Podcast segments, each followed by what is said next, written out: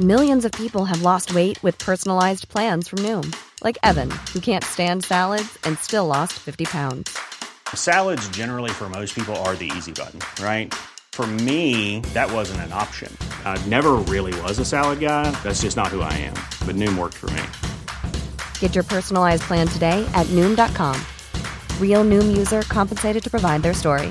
In four weeks, the typical Noom user can expect to lose one to two pounds per week. Individual results may vary.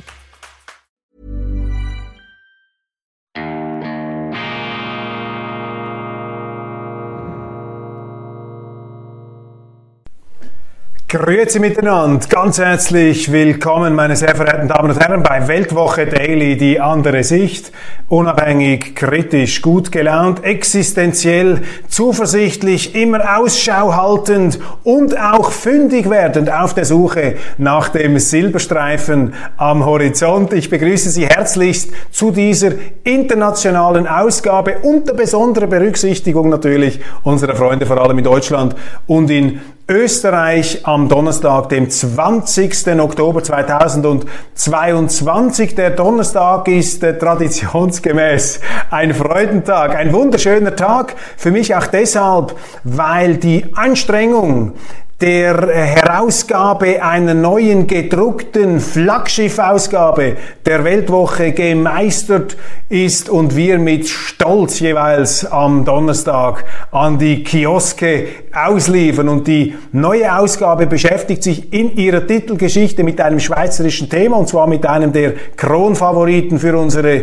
Regierung, für den Bundesrat der Partei SVP, Albert Rösti. Der Name wird Ihnen nicht so viel sagen in Deutschland und in Österreich. Der Name natürlich schon. Die Rösti ist eine Art Nationalgericht der Schweiz und Albert Rösti möchte der Albert National werden. Aber die Weltwoche wirft da auch einen kritischen, hinterfragenden Blick auf diesen Politiker, von dem ich allerdings annehme, dass wenn Sie ihn in Deutschland oder in Österreich hätten, wären Sie begeistert, was eben zeigt, dass ähm, die schweizerische Politik, äh, vor allem auch in Deutschland und in Österreich, immer wieder etwas unterschätzt werden könnte. Wir bringen gute Leute hervor, aber wir untersuchen sie auch sehr kritisch, um sicherzustellen, dass sie dann auch wirklich gut sind. Viele weitere interessante Themen, auch Interviews in dieser gedruckten Ausgabe im Zeichen der Meinungsvielfalt. Ganz wichtig, die Weltwoche ist eine unkonventionelle Zeitung seit ihrer Gründung am 17. November 1933 von zwei NZZ-Journalisten auf einer Zugfahrt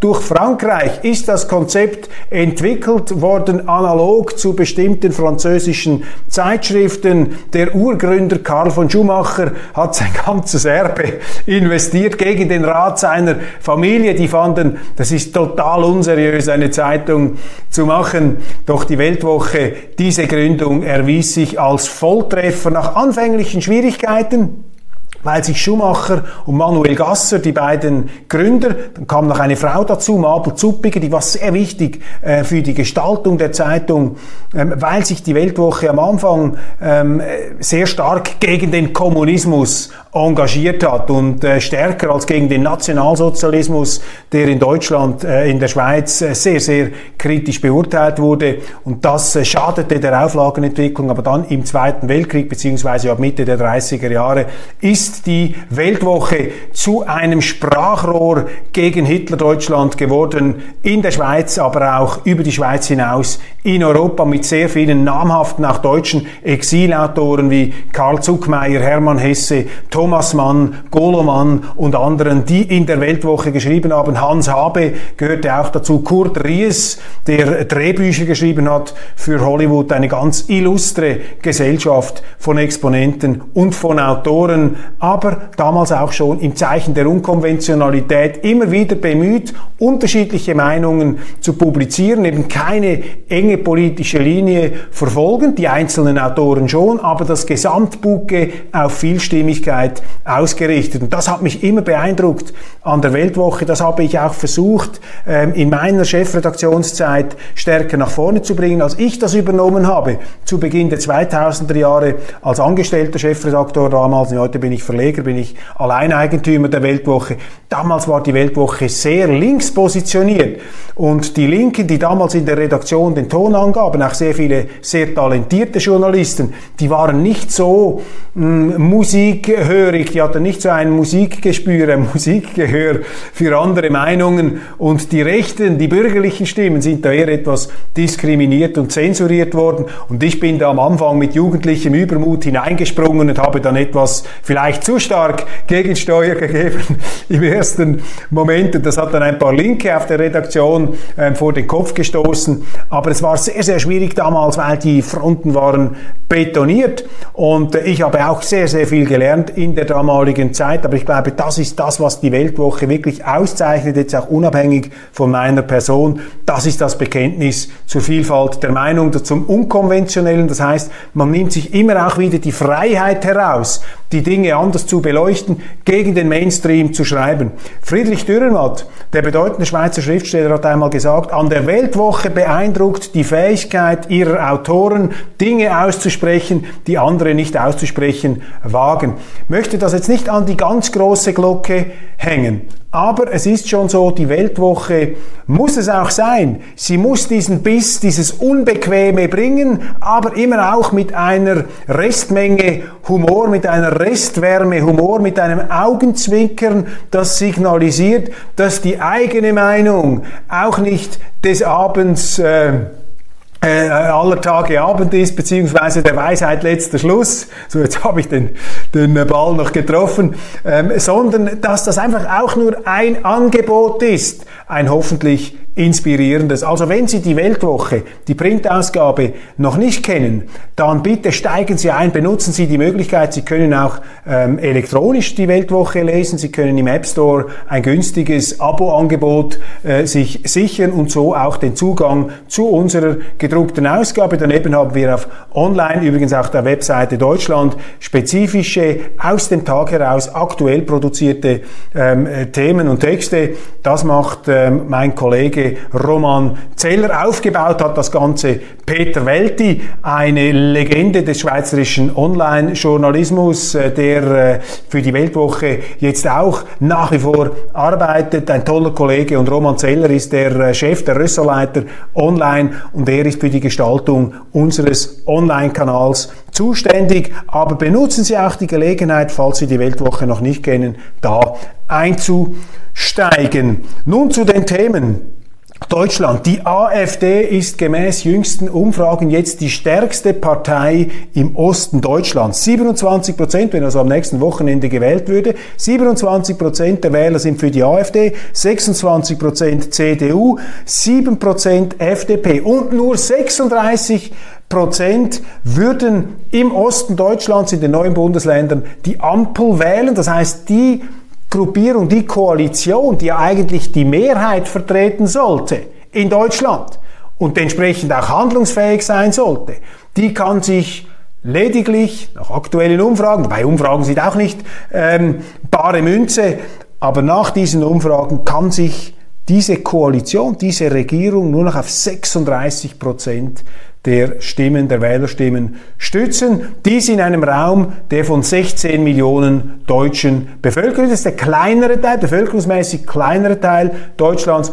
Aber die neuen Bundesländer, entgegen dem, was Sie in den Zeitungen lesen können, haben meinen größten Respekt. Ähm, ich teile überhaupt nicht diese Auffassung, dass da im Osten dumpfe Reflexe und Impulse motten und grollen und grummeln und dass dort das Demokratiegefühl noch nicht so ausgeprägt sei. Das wird jeweils behauptet. Äh, Im Westen komplett falsch. Ich nehme eine ganz andere ehemalige DDR war. Das sind Leute, die durch das Trauma des äh, Sozialismus gegangen sind, die ganz genau gesehen haben, was da falsch gelaufen ist, was da für ein Zynismus auch von der Regierung verbreitet wurde, wie da gelogen und geheuchelt und gebosget wurde und alle möglichen Schandtaten verübt wurden. Diesen Leuten müssen sie nichts mehr darüber erzählen, was Demokratie ist und was nicht Demokratie ist. Die mussten jahrzehntelang in einem Land leben, das sich zwar Demokratie genannt hat, aber eben keine Demokratie war. Und mit diesem kritischen Bewusstsein, auch mit dieser Freude, jetzt zu Deutschland zu gehören, sind ja all diese Ostdeutschen, so zumindest habe ich das wahrgenommen, nehme ich das wahr, sind sie nach Deutschland gekommen, hineingeraten, um dann die Feststellung zu machen, dass man sie dort von oben herab als Bürger zweiter Klasse behandelt. Manchmal vielleicht auch zu Unrecht und äh, vielleicht etwas vorschnell darauf bedacht, diesen Eindruck bei sich äh, versteinern zu lassen.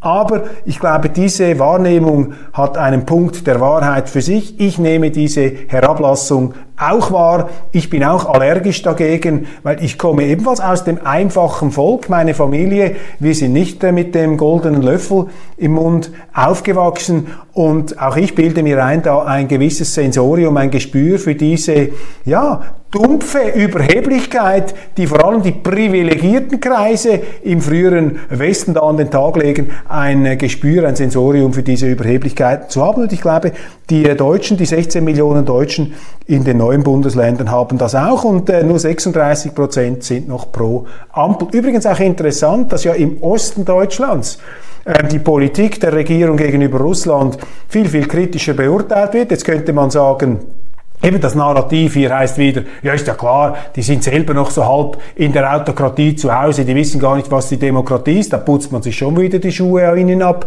Dabei könnte man ja eine ganz andere Überlegung machen. Man könnte sagen, ja, die haben ja unter den Russen gelitten. Die waren ja ein Satellitenstaat der Sowjetunion, die Sowjetunion als Vaterlandsersatz. Da sehnt sich ja niemand mehr danach in der äh, ehemaligen Ostzone.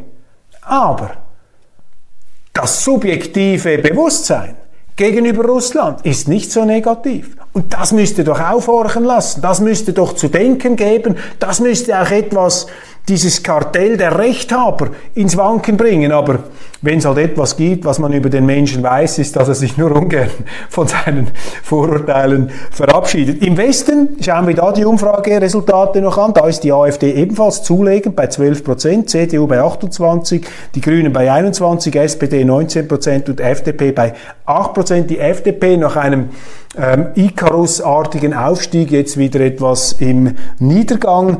In Niedersachsen, dort ist die AfD im Westen ziemlich schwach unterwegs. Also das ist eines ihrer schwächsten Bundesländer, könnte man sagen. Da hat sie neun Prozent erzielt bei den letzten Landtagswahlen. Allerdings, die AfD hat konsequent zugelegt in den letzten Monaten, aufgrund vielleicht von zwei äh, Programmpunkten. Ähm, man ist gegen diese Russland-Sanktionen, man setzt sich ein für eine der Wirtschaft zuträglichere Politik, also hat hier die Lebenswirklichkeit, die eigene vor Augen und nicht diese geopolitischen Überfliegerkonzepte, die da vor allem in den Mainstream-Medien herumgeboten werden und diese Hollywoodesken äh, ähm, Gut- und Böse-Erzählungen. Dann auch äh, ist man für eine Öffnung von Nord Stream 2. Man möchte nicht, dass diese Erdgasverbindungen gekappt bleiben. Eben auch deshalb, weil in, im Osten Deutschlands diese Verwerfungen viel stärker spürbar sind, weil vielleicht auch das Wohlstandspolster geringer ist, weil die Wirklichkeit direkt dazuschlägt. Darum muss man diese Leute sehr, sehr ernst nehmen und muss das, was sie ähm, an Not ähm, bedrückt, das darf man nicht einfach wegwischen mit diesen Vokabeln der Arroganz, mit dieser ähm, arroganten ähm, Reitpeitschen-Attitüde, mit dieser Reitpeitschen-Allüre, die da im Westen, vor allem auch in den Medien, bei den Journalisten auf irritierende Art und Weise an den Tag gelegt wird. Die Ostdeutschen sind generell skeptischer eingestellt gegenüber der Massenzuwanderung und eben auch gegenüber dieser westlichen Vereinnahmung, diesem Kulturimperialismus, könnte man sagen, aus dem Westen. Und auch das kann ich nachvollziehen, weil diese westliche Kultur,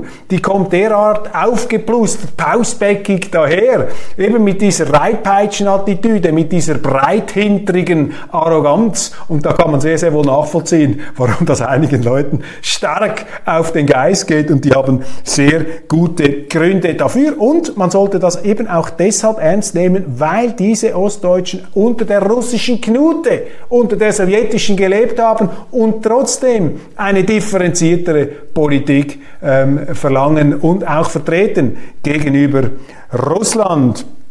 Dann, ähm, zweites äh, wichtiges Thema, Lars Klingbeil, der SPD-Chef, hat Fehler seiner Partei in der Russlandpolitik der letzten Jahrzehnte eingestanden. Das ist sehr, sehr bemerkenswert. Ich zitiere da Lars Klingbeil.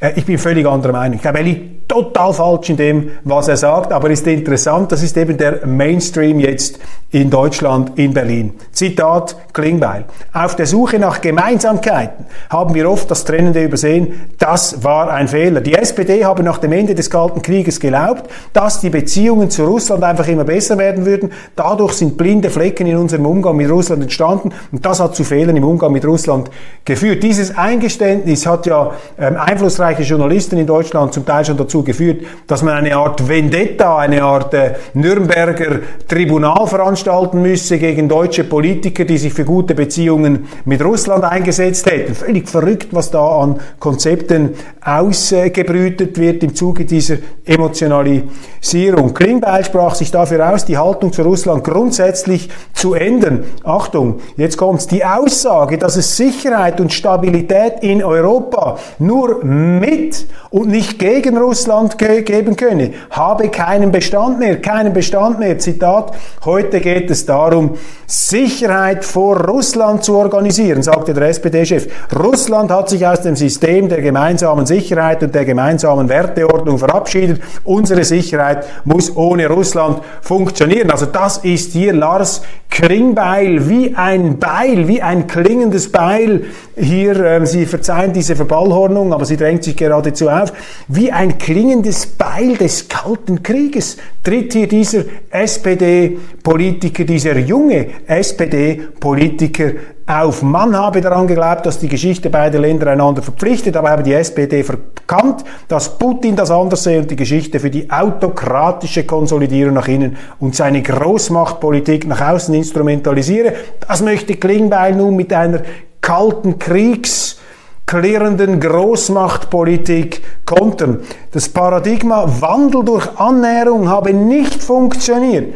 Immer engere wirtschaftliche Verflechtungen hätten nicht zu einer stabileren europäischen Ordnung beigetragen. Meine Damen und Herren, das ist schlicht und einfach falsch. Das ist falsch. Das ist nicht richtig. Das widerspricht der historischen Evidenz. Wandel durch Annäherung.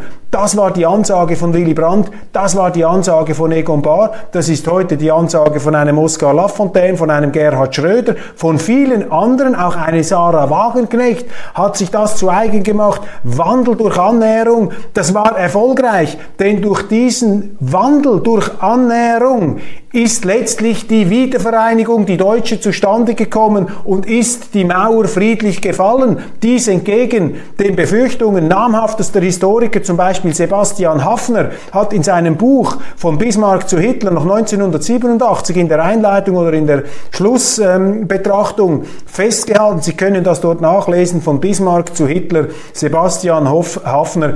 Es könne keine Wiedervereinigung innerhalb der nächsten 50 Jahre geben und wenn es es sie dann gäbe, in 50 Jahren werde sie blutig ablaufen. Das war die Aussage dieses an sich ja als sehr sensibel und gespürig geltenden Zeitdiagnostikers und brillanten Journalisten Sebastian Hafner. Es ist zur Wiedervereinigung gekommen aufgrund von Wandel durch Annäherung. Also hier verabschiedet der SPD-Chef Klingbeil im Grunde das ganze Tafelsilber, das intellektuelle, das außenpolitische Tafelsilber der SPD in einer Hinwendung, in einer sich Anverwandlung des Kalten Kriegs-Vokabulars wie aus dem Film Dr. Strangelove, ähm, Dr. Wahnsinn, Dr. Strangelove oder wie ich, lernte, wie ich lernte, die Atombombe zu ähm, lieben, dieser berühmte Film mit Peter Sellers in der Regie von Stanley Kubrick. Deutschland habe sich mit seiner Energiepolitik abhängig von Russland gemacht. Eine solche einseitige Abhängigkeit darf nie wieder passieren.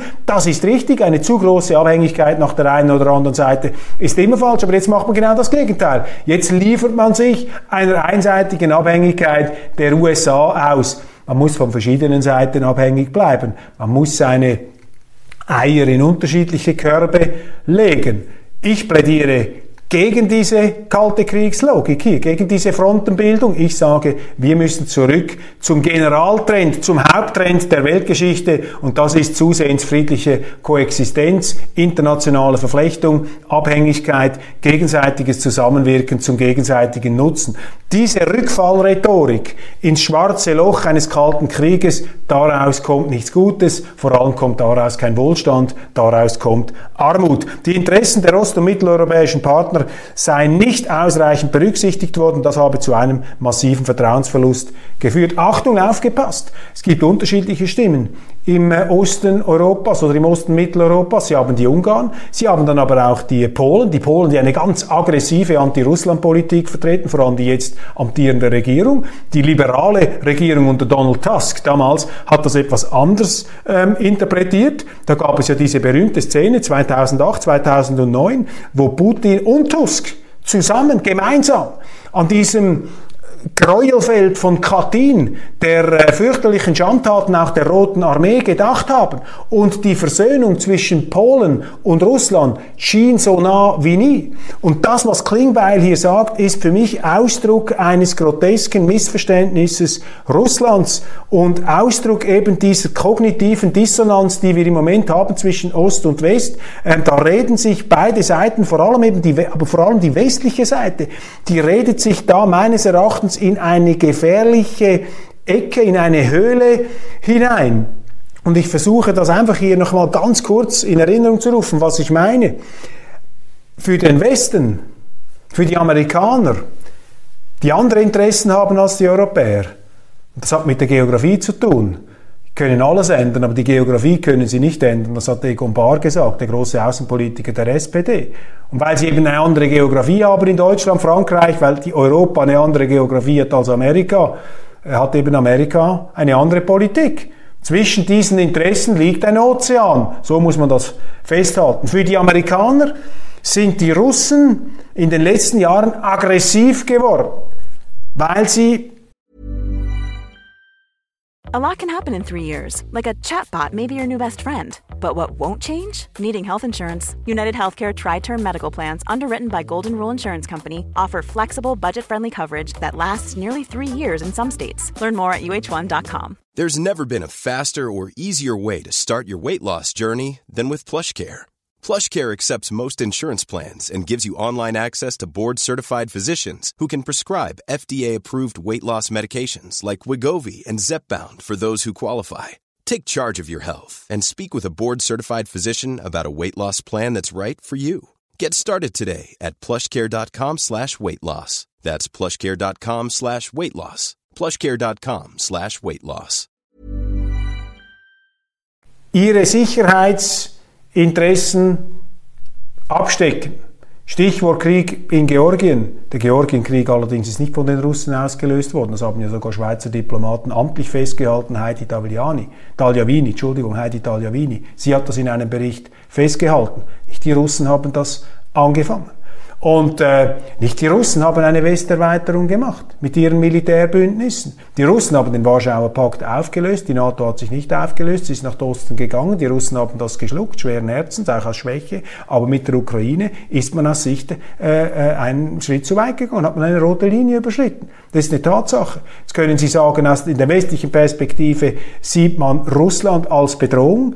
Ähm, die Russen sehen es anders. Sie sagen, die Amerikaner haben 800 Militärbasen in 70 Ländern. Wir haben außerhalb des russischen Territoriums lediglich 11 Militärbasen. Wer ist hier der Aggressor? Also die Russen sehen sich nicht auf einem Eroberungsfeldzug ihres früheren Imperiums, sondern die Russen sehen sich, sehen sich in einer Position, das ist meine Wahrnehmung, der strategischen Defensive und mit einer Art Verzweiflungsaktion, vielleicht ist dieser Ukraine-Krieg eine Art Verzweiflungsaktion, haben sie versucht, das zu retten, was noch zu retten ist, vielleicht hat Putin aus der Sicht der russischen Interessen viel zu lange zugeschaut, wie die Ukraine faktisch zu einem NATO-Mitgliedstaat gemacht wurde, was die Amerikaner ja nicht tolerieren würden in ihrem Einflussbereich. Ich bewerte das nicht moralisch. Wir reden jetzt nicht über Moral. Wir reden hier ganz nüchtern über Geopolitik. Und eben, die Russen sind fühlen sich bedroht und die anderen haben das Gefühl, die Russen sind aggressiv.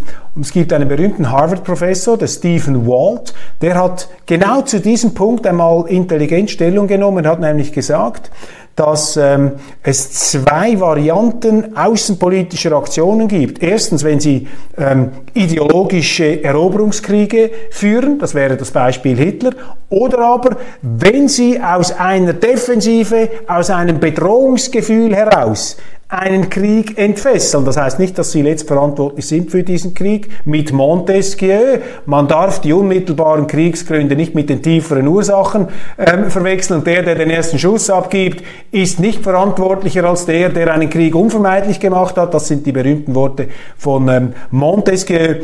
Und äh, je nachdem, welche Motivlage man zugrunde legt, ist natürlich das entsprechende Verhalten dann ähm, anders. Also wenn Sie einen, der aus der Bedrohung heraus kriegerisch handelt, dann ihrerseits wieder voll bedrohen, fühlt er sich bestätigt in seinem Bedrohungsgefühl und dann sind sie genau in diesen ja, kommunizierenden Röhren der Missverständnisse mittendrin. Und mein Eindruck ist einfach, dass wir da raus müssen. Vielleicht muss man auch Zelensky und Putin irgendwie in eine Datscha schicken, dass die zu Hause bleiben, sofortiger Waffenstillstand und die Diplomaten sollen dann übernehmen. Das wäre aus meiner Sicht hier angezeigt. Das wäre für mich auch die schlüssige Position einer SPD. Also eher bei Oskar Lafontaine heute als bei Lars Klingbeil. Übrigens in diesem Zusammenhang empfehle ich Ihnen ein großartiges Referat von Gabriele Krone-Schmalz. Das ist mir zugeschickt worden von Zuschauern ähm, äh, aus Ihrem Kreis ähm, per äh, E-Mail. Sie finden das auf YouTube. Geben Sie ein Gabriele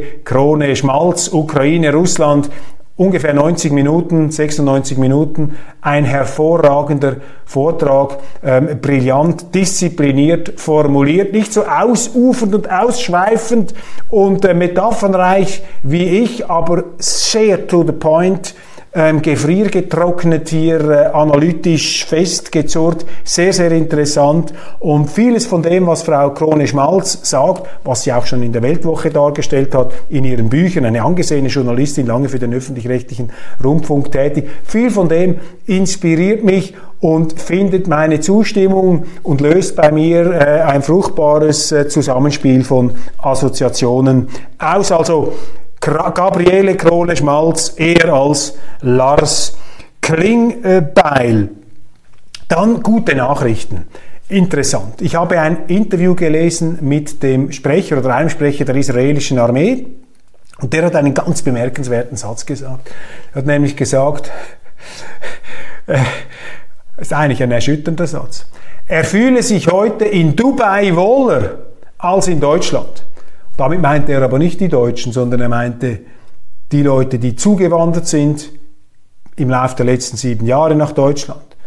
Also der Sprecher der israelischen Armee, in der NZZ hat er dieses Interview gegeben, sagt, in Dubai fühle ich mich heute als Jude wohler als in Deutschland. Das ist ein Alarmsignal, das ist eine Kritik an der Migrationspolitik der äh, Vorgängerregierung, aber die Ampelregierung hat ja hier ähm, die Tore noch weiter aufgemacht. Alle Signale gehen ja in Richtung mehr Zuwanderung, erleichterte Zuwanderung, das ist der falsche Weg. Das ist nicht gut. Das sollte man nicht tun. Nicht, weil man gegen Ausländer ist, weil man keine Migration will, aber weil hier die Dosis entscheidend ist und auch das Motiv und der Rechtsstaat, warum einer kommt. Und es ist nicht verboten für ein Land, die Zuwanderung aktiv zu gestalten und zu sagen, wir wollen nur die oder jene, aber von denen weniger und von denen gar nicht. Wir wollen keine Zuwanderung in die Sozialsysteme, wir wollen keine Zuwanderung in die Gefängnisse. Das ist nicht Rassismus, das ist Common Sense, das ist vernünftig, das machen alle so. Und die, die dagegen argumentieren, das sind Heuchler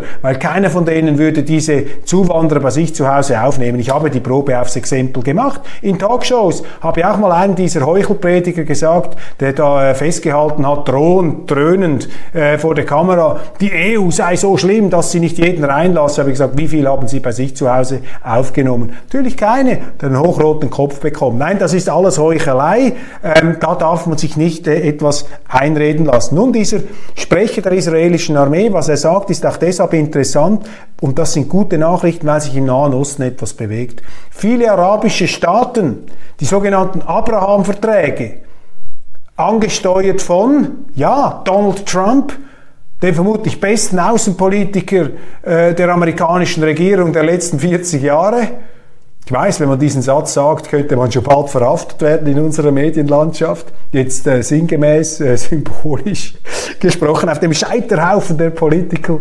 Correctness landen. Ähm, und ähm, äh, sein Schwiegersohn hat ja da äh, ganz massiv äh, gewirkt und da verändert sich etwas, also da entspannt sich etwas und das bestärkt mich in meiner Veranlassung und in meiner Euphorie und in meiner äh, auch äh, Beherztheit und Beseeltheit hier für friedliche Koexistenz mich einzusetzen. Großbritannien, die Tories sind gemäß Umfragen der Meinung, dass Liz Truss eine Fehlbesetzung als Premierministerin sei und sie sehnen sich zurück, sie rufen nach Boris Johnson, dem früheren Premier, der ja durch eine Palastintrige abgesetzt wurde, dann ähm, von der Bildfläche verschwand. Und jetzt also realisieren die Tory-Wähler, die Basis, dass Johnson eigentlich der richtige Mann gewesen wäre und dass die Gründe, deretwegen man ihn da aus dem Amt herausgeschmissen hat, sie sind nicht irrelevant. Er hat äh, Regeln gebrochen, die er dem Land verordnet hat. Das ist kein Kavaliersdelikt. So gesehen ist auch dieser Autoritätsverlust, dieser Machtverlust zu erklären. Aber er ähm, wird jetzt da zurückgefordert. Hochinteressant. Also vielleicht haben wir da noch nicht das Letzte von ihm gesehen. Ein enger Mitarbeiter distanziert, distanziert sich, seilt sich ab von Ex-Kanzler Sebastian Kurz. Es gibt da Anhörungen zu dieser Affäre, dass man mit Steuergeldern gefakte äh, Wahlumfragen habe machen lassen. Und jetzt hat ein ganz enger ehemaliger Mitarbeiter von ähm, Sebastian Kurz gesagt, dass eben entsprechende Anordnungen da aus dem Kanzleramt an ihn ergangen seien. Das ist äh, unerfreulich. Dann ähm, tritt hervor in Italien immer wieder als ähm, Bereicherung der zum Teil etwas grauen Politlandschaft. Sie verzeihen das, ich bin kein Gegner von Silvio Berlusconi. Ich weiß, es gibt genügend Argumente gegen ihn und es gibt da ganze Bücher, die vollgeschrieben wurden, warum man ihn fürchterlich finden soll. Ich horche einfach in mich hinein und ich musste immer etwas schmunzeln über Berlusconi. Berlusconi war für mich so etwas wie der italienische Trump, so ein typischer Italiener, aber äh, viele Italiener ertragen da ihren eigenen Anblick nicht mehr. Das geht vielen Amerikanern auch so. Trump ist einfach so krass amerikanisch, man möchte manchmal äh, dieses Spiegelbild nicht so deutlich vor sich sehen. Aber Berlusconi, das muss man ja auch zugute halten, ist einer der stabilsten Ministerpräsidenten der italienischen Nachkriegszeit gewesen. Italien, ein Land mit einer Verfassung, äh, die sehr allergisch auf Machtzentralismus ähm, ähm, abgezirkelt ist natürlich aus der Erfahrung des Faschismus heraus. Man wollte nicht mehr so eine allmächtige Regierung, darum sind die Verhältnisse entsprechend instabil. Sie haben eine faktische Parteienherrschaft, ähm, nicht eine Volksherrschaft, also die Parteien sehr, sehr mächtig. Und Berlusconi ist es da gelungen, als Selfmade-Unternehmer sich lange zu behaupten. Und Berlusconi ist auch ein Verfechter des Prinzips friedliche Koexistenz und er wurde jetzt da heimlich abgehört, abgelauscht, ist ja auch nicht der feine Stil, dass er gesagt habe, er sei da sehr gut ähm, im Gespräch mit Putin, man sei ähm, befreundet, er sei Berlusconi einer der besten Freunde von Putin, äh, Putin habe ihm einen süßen Brief geschrieben zum Geburtstag, er habe ihm einen süßen Brief zurückgeschrieben und 20 Wodkaflaschen habe er auch noch bekommen. Daraus machen sie jetzt da in Italien einen großen Skandal und unsere Medien sind natürlich dankbar, sich jetzt auch noch die Schuhe an Berlusconi abzuputzen. Mir hat er immer imponiert, weil als reicher Unternehmer hätte der es auch nicht nötig gehabt, in die Politik zu gehen. Gut, jetzt sagen Sie, er ist in die Politik gegangen, weil Sie ihn da äh, mit den ähm, juristisch verfolgt haben. Aber juristisch verfolgt ist er ja nur deshalb worden, weil er in die Politik gegangen ist, wie bei Trump. Weil Sie ihn demokratisch nicht wegbekommen haben, wollten Sie ihn juristisch wegbringen. Und selbst die FAZ hat einmal in einem Berlusconi-Kommentar geschrieben, und die FAZ ist sehr kritisch gegenüber Berlusconi, hat sie gesagt, dass die italienische Justiz sehr, sehr politisiert sei.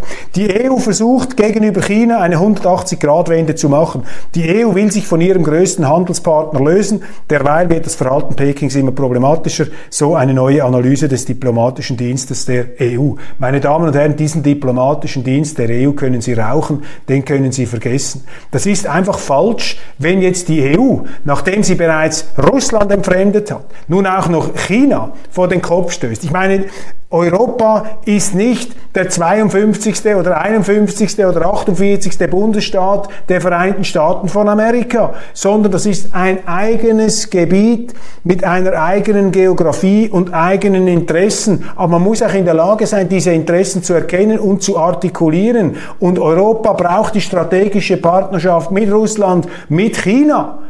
Und das ist der falsche Weg, meine Damen und Herren. Das, kann, das kommt nicht gut. Gute Nachricht in der Schweiz. Bundesrat Uli Maurer, noch Bundesrat, Finanzminister hat gesagt, eine Enteignung russischer Vermögen wird es in der Schweiz nicht geben. Immerhin das, obwohl auch in der Schweiz der Rechtsstaat gegenüber den Russen außer Kraft gesetzt ist. Die Schweden beenden die feministische Außenpolitik. Wichtig, das hat die Welt gemeldet. Neue Regierung streicht feministische Außenpolitik.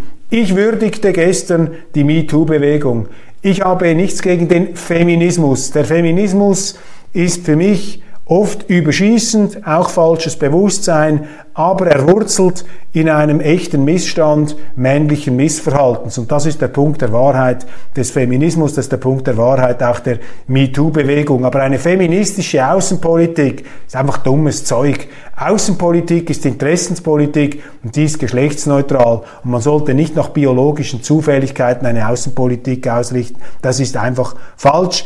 Das ist nicht korrekt. Boris Beckers, neues Leben hinter Gittern, acht Kilo abgespeckt und trainiert seine Knastkollegen, meldet der Blick.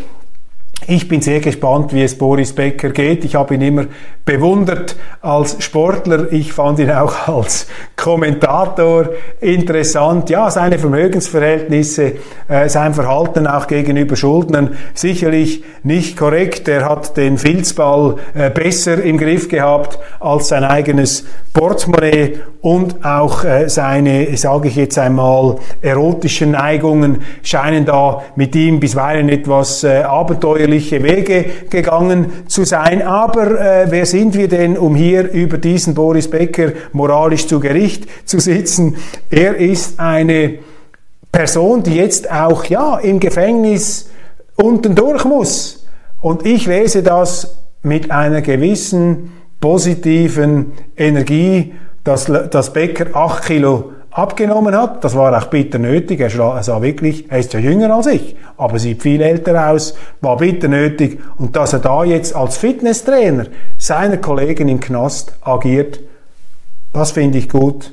Kompliment und hoffen wir, dass es für ihn aus dieser ganzen Bredouille heraus einen positiven Weg gibt und dass es ihm auch gelingt, irgendwie all die Leichen an seinem Wegrand, auch die finanziellen Schädigungen, die er da verursacht hat, dass man da wenigstens halbwegs wieder eine auch friedliche Koexistenz ansteuert. Meine Damen und Herren, das war's von Weltwoche Daily, internationale Ausgabe. Abonnieren Sie die Weltwoche App, abonnieren Sie unseren YouTube-Kanal, bleiben Sie dran und schauen Sie in die neue gedruckte Ausgabe auf Perlenpapier der Weltwoche. Gutes Schweizer Perlenpapier. Wir haben sehr viel Geld investiert, damit das auch ein haptisches Erlebnis ist, nicht nur ein intellektuelles. Der Mensch ist ja nicht nur ein rein geistiges, er ist eben auch ein körperliches Wesen. Und die Weltwoche, meine Damen und Herren, die spricht eben gleichermaßen Leib und Seele an. Alles Gute, bis morgen.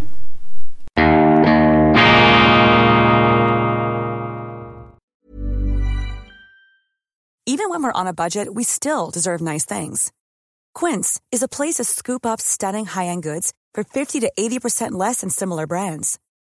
They have buttery soft cashmere sweaters starting at $50, luxurious Italian leather bags, and so much more.